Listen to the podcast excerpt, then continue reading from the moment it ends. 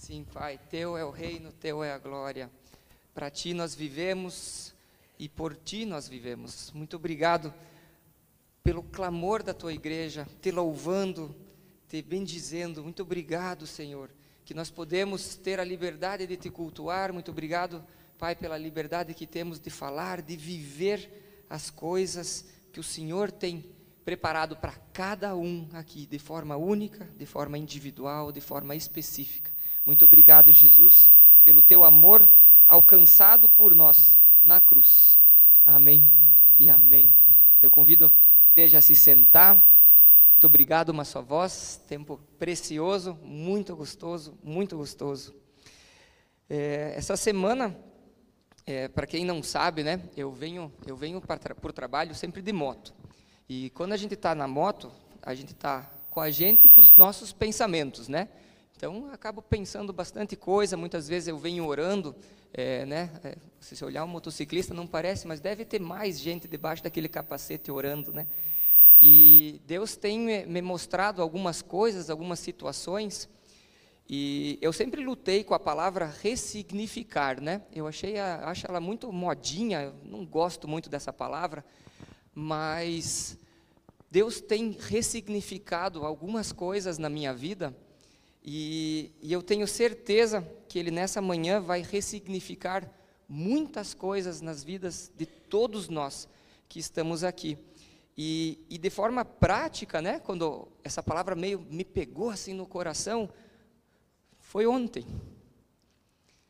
Nós tivemos uma viagem de moto, né, fomos em 11 motos até Carambeí, e a minha última viagem de moto foi em 2011 e, e os destinos que eu escolhia naquela época eram destinos de farra, de libertinagem, eram destinos de conversas torpes, extremamente torpes, e Deus me tirou de lá. Foi difícil, porque eu amo moto, eu amo estar em cima de uma motocicleta, é uma coisa e eu vou pedir para o Samuel projetar. E ontem, Deus ressignificou muita coisa para mim nessa viagem. Deus me trouxe pessoas que têm a mesma paixão por moto. Conversas sadias, agradáveis, gostosas. Wagner. Carlos, Orlando, o Carlos pai do Fernando, Fernando, o Rafael, o Jairo, né, foi nosso apoio. Essa foto está aí porque o Jairo estava de carro com o Florian tirando foto com a gente. E Deus ressignificou uma decisão na minha vida. E Ele vai ressignificar muitas decisões na vida de vocês, porque Deus troca as más companhias por boas companhias, se você se posicionar assim. Se posicione com as tuas companhias não tenha medo de perder aquelas más companhias, elas não são más. Tem muito amigo meu que ficou lá. A gente só não faz as mesmas coisas, eu não concordo, né? Porque Deus ressignificou a minha vida, o meu ministério, o meu casamento, tudo. E Ele tem isso para cada um aqui também. E tanto tempo depois, eu estive numa BR, numa viagem de moto de novo, com Deus ressignificando os valores corretos. Não é a atividade que está errada, eram os meus valores que estavam errados. E Ele arrumou isso, e Ele arruma isso na vida de cada um aqui, seja no trabalho, seja nas, no futebol. O futebol não está errado. De repente está errado o que a gente faz depois do futebol. O futebol em si não. E é isso que eu quero compartilhar, e, e isso me, pegou tão forte no começo do louvor aqui. Eu mandei essa mensagem para o Samuel enquanto a gente estava cantando a primeira música. Eu falei, cara, eu tenho que compartilhar isso com a igreja porque é o que Deus tem trabalhado no mais íntimo do meu ser. E ontem foi o ápice. Eu cantei debaixo daquele capacete, eu agradeci a Deus debaixo daquele capacete. O motociclista às vezes é meio carrancudo, mas a gente é mole também, né? A gente chora.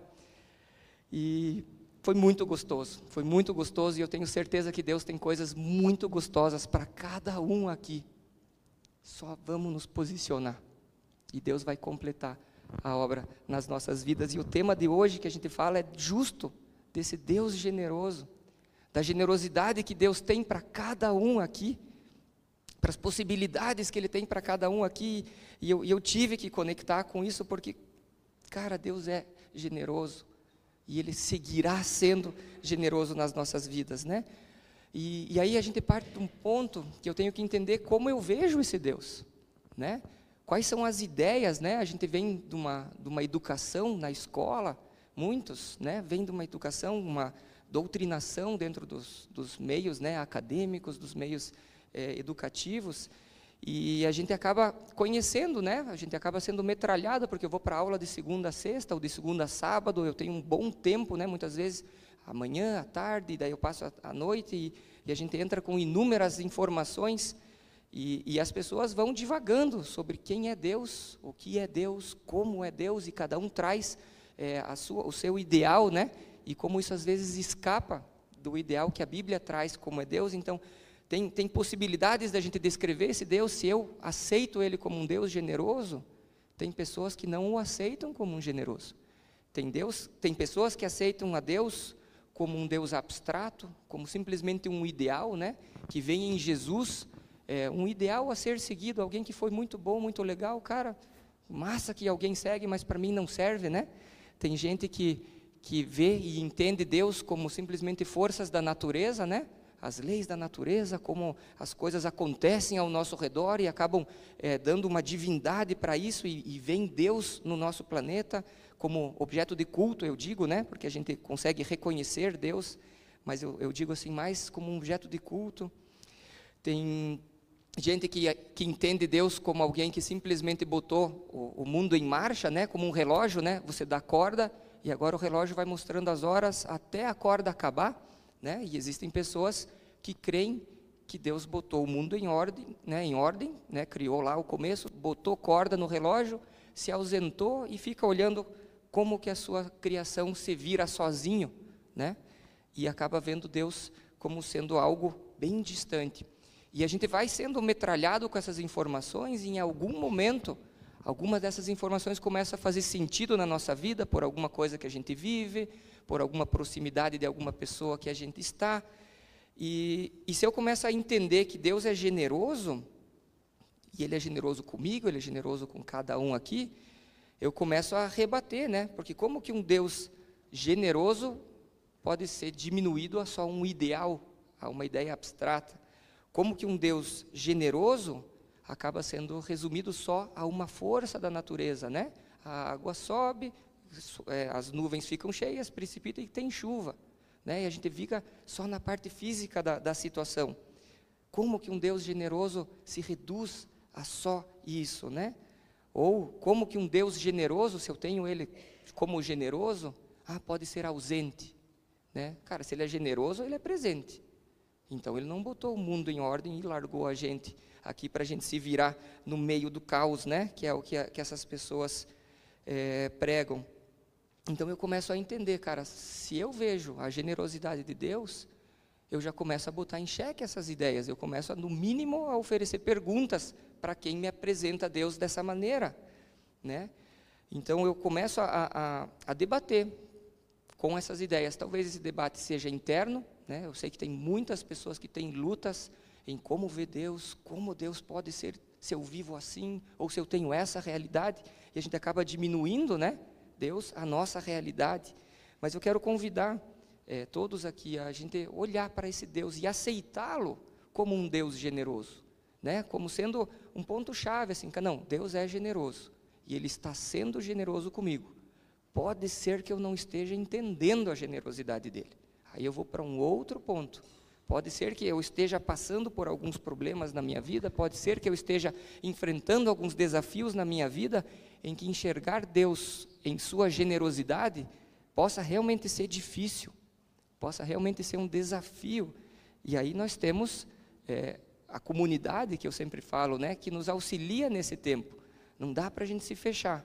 Né? Olha, eu estou passando por problemas, esse Deus aqui está difícil, está difícil, está complicado. Eu não consigo ver Deus na minha situação de vida diária, eu não consigo enxergar como Deus está sendo generoso. E, e, e aí, exteriorizar isso, você falar isso para uma outra pessoa, conversar com uma outra pessoa, de repente ele começa a pontuar coisas que a gente não enxerga, coisas que a gente não consegue perceber. E, e, eu vejo a generosidade de Deus se eu começo a me afastar um pouco da minha própria vida. Né? porque a gente quer usufruir, a gente usufrui da generosidade de Deus, mas ela é muito maior que isso. Né? Então, se eu começo a olhar para a Bíblia lá no início, né? e eu convido quem tiver a Bíblia a abrir em Gênesis, o primeiro capítulo, o versículo 27. Gênesis 27, vamos. E, e eu começo a, a, a perceber essa generosidade de Deus nesse, nesse relato de Gênesis já. Ele, né, a gente começa a ler lá o versículo 27. Criou Deus o homem à sua imagem, a imagem de Deus o criou, homem e mulher os criou. Deus os abençoou e lhes disse: Sejam férteis e multipliquem-se, encham e subjuguem a terra, dominem sobre os peixes do mar, sobre as aves do céu, sobre todos os animais que se movem pela terra. Disse Deus: Eis que dou a vocês todas as plantas que nascem em toda a terra e produzem semente, e todas as árvores que dão frutos com semente. Elas servirão de alimento para vocês. E dou todos os vegetais como alimento a tudo o que tem fôlego de vida, a todos os grandes animais da terra, a todas as aves do céu, a todas as criaturas que se movem rente ao chão. E assim foi. E Deus viu tudo o que havia feito, e tudo havia ficado muito bom. Então, a gente começa a ver a generosidade de Deus nessa abundância da sua criação.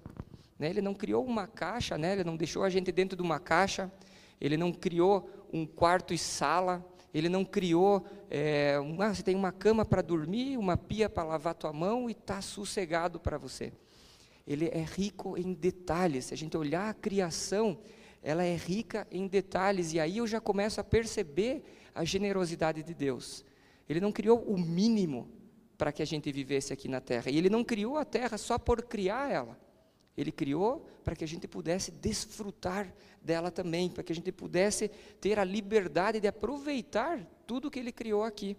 E, e, quando a gente viaja de moto, as paisagens são inúmeras, e a gente começa a ver, cara, que variedade de coisas, né? Às vezes a gente está fechado no nosso dia a dia, a gente começa a não perceber, mas se a gente sai um pouco da nossa realidade, a gente começa a perceber que Deus é detalhoso. Ele tem mínimos detalhes, né? Quem estuda, quem pega um microscópio, a gente vê coisas que a gente nem consegue imaginar que tem dentro de uma folha, está lá para fazer sentido, para que essa folha tenha sua função. E a gente começa a perceber que esse é o caráter de Deus. Ele falou, cara, eu vou te dar um lugar para você viver, mas eu vou te dar um lugar bom. Eu não vou te dar qualquer lugarzinho, eu vou te dar um lugar massa, eu vou te dar um lugar legal. E ele criou essa terra e botou a gente lá. Botou a gente lá. Então, essa generosidade que Deus é, nos, nos, nos abençoa, né? Ela vai muito mais além do que só termos a vivência dentro desse lugar bom. Ele também nos deu comandos para gerenciar isso daí tudo. Né? Então, ele nos deu os animais, ele nos deu as plantas, ele nos deu a terra, e ele falou, cara, gerenciem tudo isso daí. Né? Cuidem do que eu te dei, cuidem do que eu possibilitei vocês de usufruírem. Né? E esse, para mim, é um chamado muito claro, porque ele vem falando isso para a gente, para cada um aqui de uma forma específica, porque cada um aqui vai gerenciar coisas diferentes. Né? Eu vou gerenciar uma coisa, o Wagner gerencia outra coisa, Orlando outra coisa, e cada um vai gerenciar coisas diferentes que Deus nos abençoa, em, em né, nos permite ter. E, e a gente segue lendo, né? Falei, ah, mas aí você está falando lá quando a terra ainda estava perfeita, quando tudo estava funcionando legal, né? o pecado não tinha entrado na humanidade, estava tudo sossegado, Deus falou que estava tudo bom mas não é esse o mundo que a gente vive, né? Aí a gente segue lendo o livro de Gênesis e a gente chega num momento em que Adão e Eva fazem uma escolha equivocada e acabam se separando desse Deus que deu esse presentão para a gente aqui. Só que eles continuam vivendo nessa mesma terra que Deus criou. E, e mesmo ali, eu continuo vendo a generosidade de Deus, eu continuo entendendo como Deus seguiu sendo generoso apesar da escolha de Adão e Eva. Né? Então, se a gente pular lá para o capítulo 3, né, que daí fala toda a queda, relata lá como aconteceu, e se eu vou lá no versículo 21, né, a gente vai ler do 21 ao 23, Então está escrito lá: E o Senhor Deus fez roupas de peles de animais para Adão e sua mulher. Então Adão e Eva já tinham pecado, já estavam é, se escondendo de Deus, já estavam com vergonha, a relação já estava conturbada e Deus se aproximou deles, né? Deus foi atrás deles, né? Com toda a situação que estava lá e ele fez roupas de peles de animais para Adão e sua mulher. No versículo 22. E então o Senhor Deus disse: Vejam, agora os seres humanos se tornaram semelhantes a nós, pois conhecem o bem e o mal. Se eles tomarem do fruto da árvore da vida e dele comerem, viverão para sempre. E aqui o viverão para sempre, afastados de Deus, né? Porque eles pecaram, eles comeram da árvore do, do, do bem e do mal, eles se afastaram de Deus, esse pecado gerou esse afastamento, e aí Deus percebe, cara, eles estão afastados. Tem uma outra árvore aqui. Se eles inventarem de comer essa árvore também, aí o caldo vai ficar feio, vai ficar ruim aqui, porque eles vão viver para sempre e eles estão separados nesse momento. Eu não posso permitir isso. Eu não posso permitir. O meu amor é tão grande por esses dois que eu não posso permitir que eles vivam eternamente separados de mim. E no versículo 23 ele fala: Para impedir que isso acontecesse, o Senhor Deus os expulsou do jardim do Éden e Adão passou a cultivar a terra da qual tinha sido formado. Para impedir uma separação eterna, Deus expulsa eles. E aqui é uma leitura que provavelmente muitas pessoas sempre falam do castigo em que Deus expulsou eles do, do, do paraíso como forma de castigá-los, e eu vejo como forma de cuidado. Cara, Deus estava cuidando, a generosidade dele vem tão grande, tão forte, que no momento de rompimento de relações, eu ainda cuido de vocês, eu ainda sei o que é melhor para vocês, eu ainda estou oferecendo uma solução para o problema que vocês criaram. E, e eu não consigo, eu não consigo não cultuar a um Deus desse.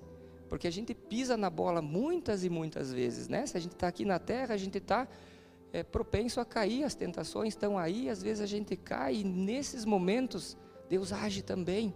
Enquanto a gente se foge, a gente, se, se, né, a gente foge da presença de Deus, porque de repente está com vergonha do que cada um fez, não sei, isso é único, né? Cada um reage de uma maneira, mas a Bíblia nos dá uma indicação que Deus se aproxima de nós. Deus vem ao nosso encontro, né? Então, onde muitos veem castigo para Adão e Eva, eu vejo cuidado. Eu vejo Deus demonstrando o amor deles, porque ele sabia, cara, isso aqui está ruim, mas se vocês continuarem, fica pior. Então eu tenho que tirar vocês daqui e vocês não vão voltar em até algum momento, né? E ele expulsou eles do jardim do Éden. Então, a generosidade de Deus, ela é tratada em tantos outros, tantas outras histórias na Bíblia, né? E, e, e a gente tem que compreender que não é simplesmente para Deus se autopromover essa generosidade. É ele, ele está estabelecendo um princípio, um princípio de relação. O princípio de relação dele conosco. A forma como ele está se relacionando conosco. E eu posso citar outras passagens, né? Eu posso ler o Salmo 104, e lá ele descreve a criação de Deus em detalhes e descreve também a generosidade na provisão de tudo que a gente precisa para viver. No Êxodo, né, quando a galera estava lá rodando no deserto, estou com fome, cara, maná, tem comida para vocês, eu estou cuidando. Né, as reações, a, a, a situação está adversa, mas eu estou cuidando, tem comida, tem comida para vocês. Ah, mas eu queria comer churrasco. Né? Uma hora eles reclamam, eu quero comer carne. Mas Deus estava cuidando, Deus estava providenciando as situações. E eu vou evoluindo nesse cuidado, né? Eu posso evoluindo nesse cuidado e eu chego lá em João 3,16, quando afirma que Deus amou o mundo, Ele amou a todos e enviou o seu Filho para regenerar o que estava estragado. Né? Deus seguiu amando a gente, Ele seguiu amando cada um aqui. Em Romanos 5,8, ele fala que Deus nos justifica pela Sua graça. Deus nos torna justo outra vez. Se em algum momento o pecado entrou na nossa vida, Deus regenera através de Jesus, através da graça. E, e como não ser generoso? Como não olhar para Deus de uma forma generosa, então? Né? Eu, eu, consigo ver todos esses, esses atributos. Se eu voltando lá no Salmo 104, né? Então ele fala lá que ele faz as fontes derramarem água, todos os animais bebem dessa água. Da tua habitação, o versículo 13 do Salmo 104, ele fala: envia chuva Ele cuida, cara, essa galera precisa de água, eu envio chuva, eu envio as coisas. Ele cuidou do dia, escurecer, entardecer, amanhecer, ciclos, porque ele sabe que para nossa biologia isso é importante. A gente precisa desses ciclos, eu preciso dormir, eu preciso descansar, eu preciso parar, todos nós precisamos parar. E aí ele oferece isso para a gente também. Né? Ele, ele oferece os ciclos da natureza, verão, inverno, outono, primavera, os animais, os animais se reproduzem, as coisas vão acontecendo na, na nossa vida. E ele insere o homem nesse contexto. Né? Ele insere o homem, quando eu vejo é, lá no versículo, né, no mesmo Salmo 104, ele coloca Deus, ele coloca o homem dentro da sua situação dentro de tudo que foi criado, nós temos parte, nós somos parte fundamental dentro desse mundo também, né? Ele fala: "O Senhor, que variedades de coisas criaste, fizeste todas elas com sabedoria. A terra está cheia de tuas criaturas", né? Esse é o Salmo 104, 24. Nós estamos por todo mundo, né? Tem gente em tudo que é lugar, né? Se a gente olha o globo terrestre, tem gente em tudo que é lugar. E eu consigo entender isso e olhar para isso como Deus inserindo a gente no seu dia a dia, né? Na, na, agenda de Deus, nós estamos lá. Nós estamos lá com a nossa função, nós estamos lá com o nosso propósito, nós estamos lá com a nossa importância, né? E a gente entendendo isso faz com que a gente se posicione na nossa vida. Quando Jesus fala lá em Mateus 6:26, né, que ele diz: "Observem os pássaros, eles não plantam, nem colhem, nem guardam alimento em celeiros, pois seu Pai Celestial os alimenta. Acaso vocês não são muito mais valiosos que os pássaros? Então, de tudo isso que a gente vê, que a gente acha legal, que a gente acha bonito, que a gente vê funcionando, né? Ele olha para a gente e fala: Cara, vocês são mais que isso. Vocês são muito mais valiosos. Nós temos valor, cada um aqui tem valor para Deus. Então eu não posso olhar Deus de uma forma abstrata, eu não consigo olhar Deus como uma ideia, eu não consigo olhar Deus como alguém que nos abandonou aqui na terra, eu não consigo. Eu não consigo, é muito difícil eu começar a ler a Bíblia, começar a entender quem esse Deus é e ao mesmo tempo chegar a dizer: não, eu acho que ele não existe, eu acho que ele não, não pensa na gente. E, e, e, a sequência disso, né? Se eu vejo a generosidade dele no, no, mundo criado, eu vejo a generosidade dele na salvação, né? Em Efésios, é, o, o, primeiro capítulo de, de Efésios, versículos 7 e 8, e ele fala: Ele é tão rico em graça que comprou nossa liberdade com o sangue do seu filho e perdoou os nossos pecados generosamente. Vem de novo, generoso, né? Um atributo derramou sua graça sobre nós. Não foi pouca graça. Não foi só para você molhar teu pezinho lá. Cara, ele inundou a gente. Ele, quando Deus atua, ele atua grande, ele atua forte, generosamente. Né? Então, derramou sua graça sobre todos nós. E com ela toda a sabedoria e todo o entendimento. Vem graça, vem sabedoria, vem entendimento. Olha que complexidade. Olha que complexidade nós somos abençoados. Deus não nos abençoou com o mínimo. Ele nos abençoa com o máximo. Agora, né, o versículo 9: Deus nos revelou Sua vontade secreta a respeito de Cristo. Isto é, o cumprimento do seu bom propósito. Do seu bom propósito. O bom propósito é de Deus e Ele nos revela esse bom propósito para que a gente seja coparticipante disso. Né? Deus me salvou né, através da morte e da ressurreição de Jesus, mas ela não termina aí.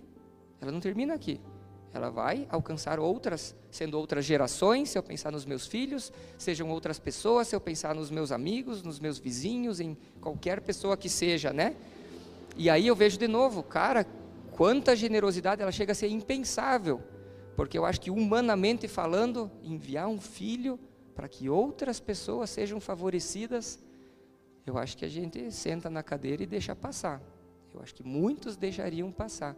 Não, meu filho não, vai o filho de outro. O meu filho é meu, fica comigo aqui. Né? Ele não.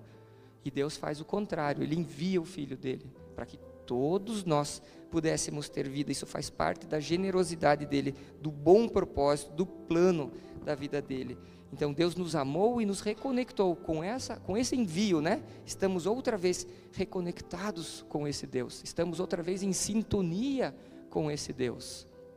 De novo, não dá para imaginar que ele é ausente, né? Não dá para imaginar que Ele não se preocupa com cada um aqui. Não consigo, eu não consigo. Quanto mais eu leio a Bíblia, mais eu entendo que nós estamos todos debaixo do cuidado dele. Todos estamos sim debaixo do cuidado dele. Temos que, de repente, outra vez, ressignificar que cuidado é. O que eu entendo como cuidado, o que eu entendo como mínimo para minha vida, o que eu entendo como digno para minha vida, né? Pode ser que aí esteja o problema de ver o cuidado de Deus. Ah, a dignidade para mim é A, B, ou C, e eu, e eu vou fazendo a lista. E aí Deus nos apresenta: não, o teu cuidado está aqui, teu cuidado está ali. E a gente às vezes perde a percepção do cuidado dele nas nossas vidas por conta de conceitos que nós carregamos de uma forma equivocada. Então, outra vez, o Espírito Santo vai abrindo os nossos olhos, vai vendo o que realmente é importante, aonde ele realmente está atuando, o que ele realmente já nos protegeu, aonde a gente poderia estar se a gente não estivesse com ele. E eu vou é, me envolvendo a partir disso, a partir do momento em que eu entendo, cara, Deus foi generoso comigo, Deus é generoso, mas eu não vou ficar com essa generosidade. Eu não vou ficar isso só para mim. Se Deus abriu esse conceito, abriu essa visão na minha vida, eu vou começar a ser generoso com o próximo. Eu vou, é automático. Eu começo, a, cara, Deus se preocupa comigo, eu vou me preocupar com você. É automático, vem, né? É, é, é, o Espírito Santo vai nos, nos, abrindo os olhos, vai nos dando tantas, tantas situações em que eu posso dizer, cara, às vezes acontece, inclusive, né? de você ver pessoas com um chinelo no pé e uma bermuda, fazendo muita coisa para Deus. E a gente esperando, não, quando eu tiver situação perfeita, vento a favor, barco em ordem, aí eu vou começar a viver para Deus. E a gente vê essas distrações acontecendo, acontecendo, acontecendo. Cara, é do jeito que a gente tá, é com o que a gente tem, é como a gente é. Não precisa esperar uma situação é, específica, não. Se eu tiver tanto dinheiro no banco, aí eu vou dar o dízimo. Não, não é assim. Provavelmente quando você tiver aquela quantia, você vai gostar tanto daquela quantia que ela vai ficar no teu coração. Ela vai ficar.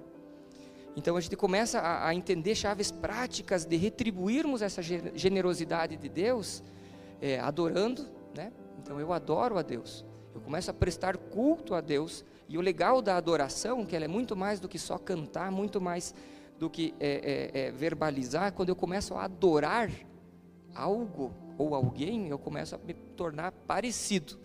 Né? Esse é um conceito da adoração, que uma vez que a gente começa a adorar algo, a gente começa a se tornar parecido com esse algo. Então a gente tem que saber quem que está no nosso centro de adoração. Porque muitas vezes o centro de adoração pode ser minha própria família, e eu começo a me tornar a minha família, eu começo a esquecer tudo que acontece em lado, porque eu tenho que prezar pela minha família, minha família, minha família. Eu começo a adorar né, é, é, situações, eu posso adorar o meu trabalho, e daqui a pouco eu não tenho mais família, porque eu me tornei meu trabalho. Né? Pessoas que não conseguem desligar do trabalho.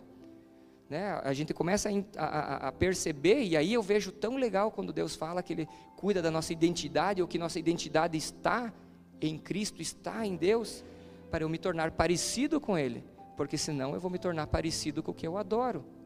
Eu vou tornar-me parecido com o que está regendo o meu coração. E aí muita coisa pode acontecer. Então a gente começa a retribuir a generosidade de Deus quando eu começo a adorá-lo.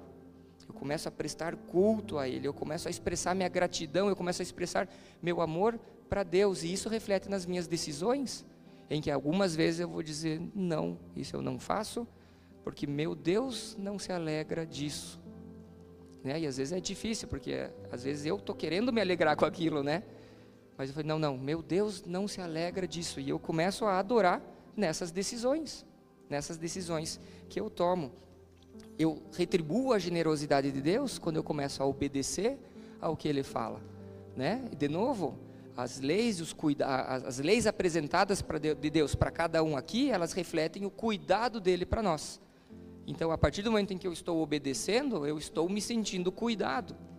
Né? Enquanto a maioria do pessoal fala que a gente está cercado, a gente está é, é, é, impedido de usufruir. Não, não estou impedido de nada. Eu estou reconhecendo em Deus o cuidado para a minha vida, e o cuidado para a minha vida é não frequentar tais lugares, não falar tais palavras, não é, andar com tais companhias. Isso é cuidado de Deus para a minha vida. E eu obedecendo isso, estou retribuindo a generosidade dele. Veja como é complexo, né? A generosidade vem em adoração, vem em obediência, vem em sermos testemunhas desse Deus, sermos testemunha de Cristo. Porque a partir do momento em que você fala, não, isso eu não faço, a pessoa vai falar, ah, por que, que não faz? E às vezes você pode dizer, ah, a lei proíbe, né? ou ah, não estava afim. Fala, não, porque Jesus não quer que eu faça.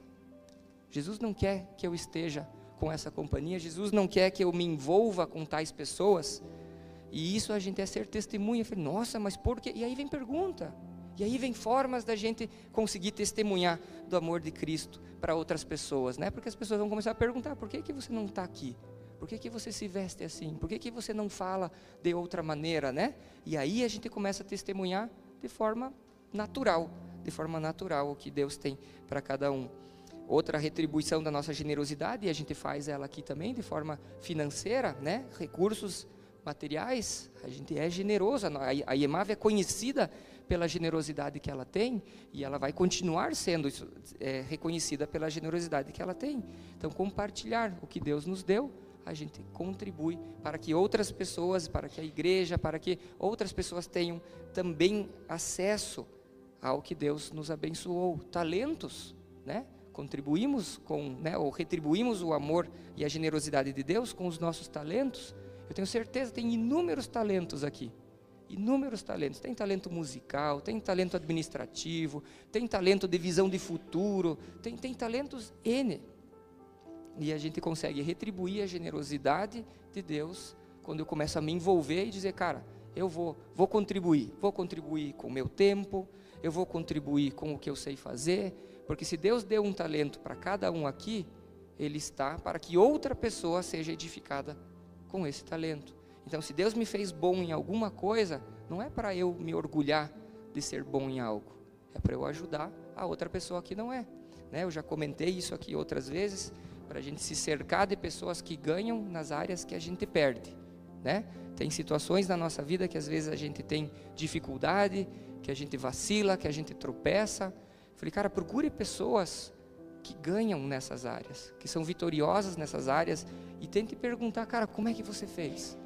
Como é que aconteceu aí? Porque eu também quero, eu também preciso, né?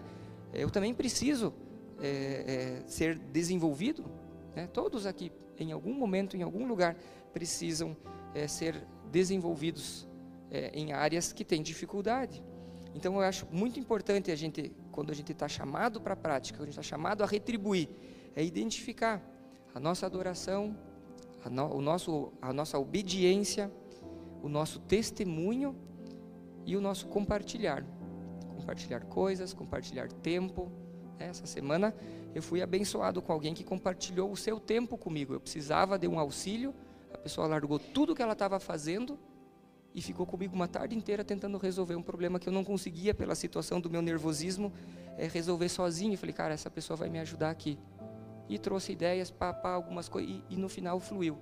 E no final fluiu. Generoso com o seu tempo. Eu nem perguntei se ele tinha tempo, eu perguntei se pode vir aqui. E veio, né? Generoso, generosidade era Deus atuando por meio dele para a minha vida e eu com a minha vida para outra vida, e essa outra vida, isso vira uma cadeia, né? Isso não para. As formas de generosidade.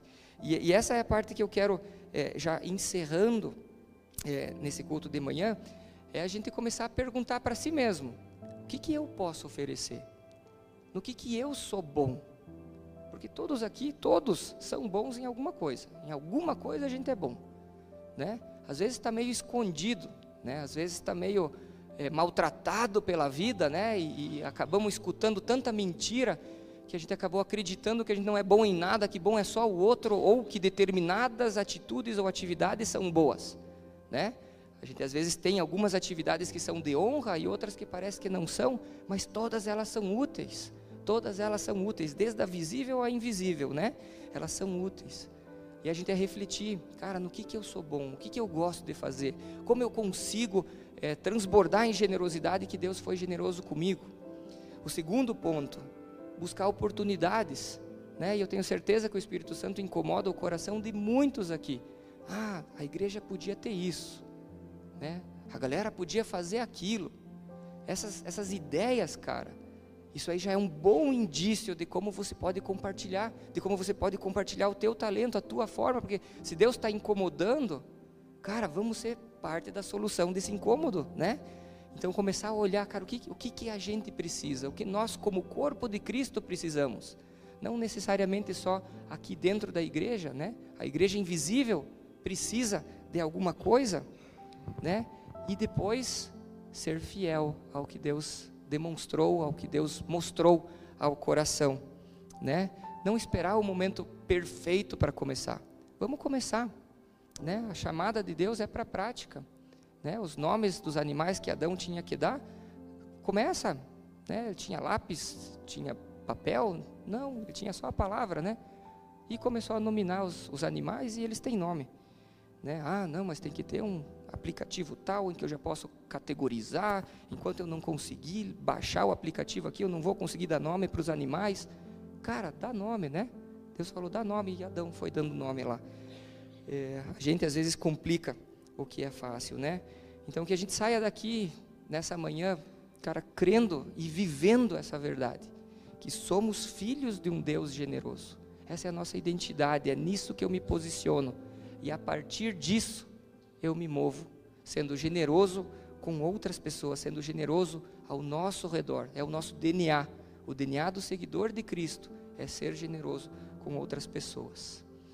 Querido Pai, muito obrigado por mais essa, no... essa manhã. Muito obrigado, Jesus, que o teu amor nos alcança. Muito obrigado que a tua misericórdia nos alcança. É...